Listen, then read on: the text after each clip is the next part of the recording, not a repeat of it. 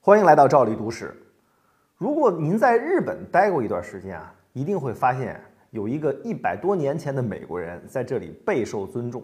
在日本国内啊，有他的雕像，还有他的纪念碑，甚至每年在横须贺港还会举行一个叫做“黑船祭”的活动，专门来纪念这位美国人。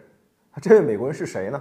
他做了什么贡献让日本人如此的纪念他呢？这位美国人他叫做马修·佩里。他是美国东印度舰队的司令，正是他当年率领着一支由蒸汽机军舰组成的舰队，兵临城下，逼迫闭关锁国的日本幕府打开国门，与国外建立了通商关系。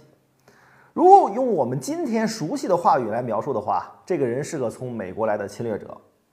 那日本人为什么如此尊重这样一个凭借着坚船利炮打开日本国门的侵略者呢？很多人会说啊，日本人很贱，喜欢跪舔强者。这么说啊，也对也不对。对的是啊，日本这个民族的确崇拜强者。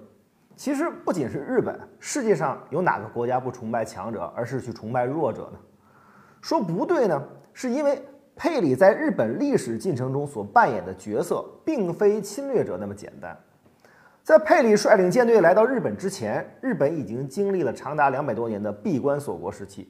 在闭关锁国时期呢，日本人不允许出国与外国人交往。外国人呢也不允许进入日本，除了在长崎港跟中国和荷兰保持着有限度的贸易往来之外，其他外国人一律禁止跟日本进行贸易。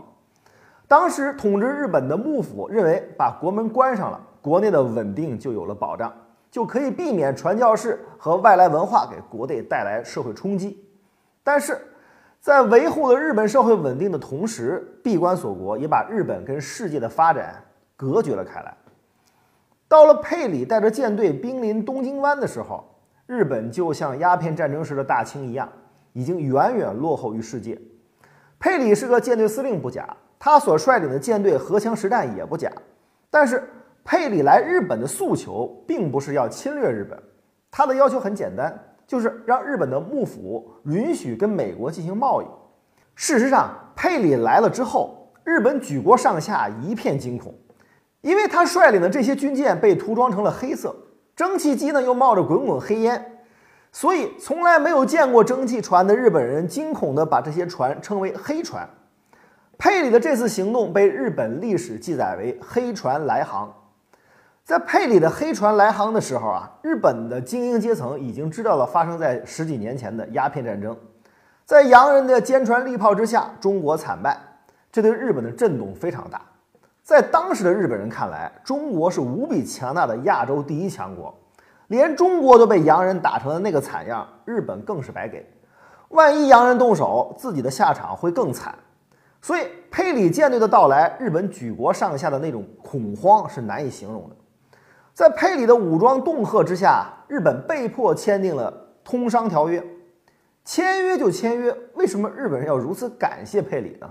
这就要从日本幕府在这次黑船事件中的懦弱表现说起了。闭关锁国两百年的日本已经大大的落后于世界，只是眼界狭窄的日本人一直认为中国就是世界上最强大的国家，根本不知道西方的世界有多强大。佩里舰队的到来直接把那层自欺欺人的面纱给戳破了。面对美国人的庞大战舰、威力巨大的火炮，日本很清楚自己手里的东洋刀毫无还手之力。而且被吓破了胆的幕府啊，还干了两件更荒唐的事儿。第一件就是去京都求助那位被架空了几百年的吉祥物天皇，简直就是有病乱求医。手握重兵的幕府都没有办法，手无缚鸡之力的天皇能有什么辙呢？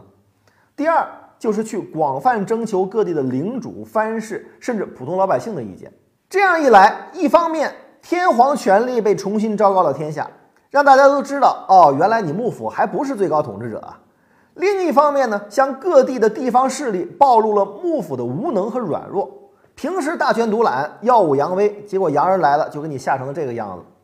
所以说，黑船事件最终虽然和平解决，跟美国人签署了通商条约，但是这一事件却成了日后明治维新的导火索。